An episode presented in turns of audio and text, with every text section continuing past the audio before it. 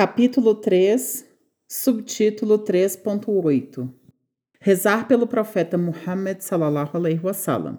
Essa é uma das grandes formas pelas quais Allah alivia as preocupações dos muçulmanos. Atufail bin Ubay bin Ka'ab relatou que seu pai disse.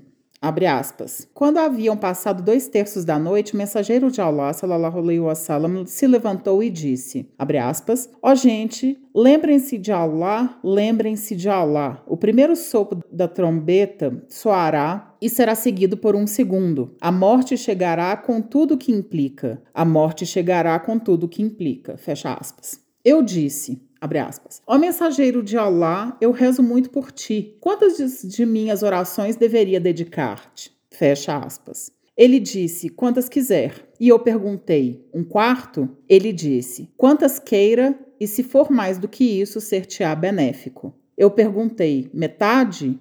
Ele disse: Quantas queira, e se for mais do que isso, ser-te-á benéfico. Perguntei novamente: Dois terços? Ele disse: Quantas queira, e se for mais do que isso, ser-te-á benéfico. Eu disse: Vou dedicar todas as minhas orações a ti. Ele então respondeu: Então ele cuidará de tuas preocupações e teus pecados serão perdoados. Fecha aspas.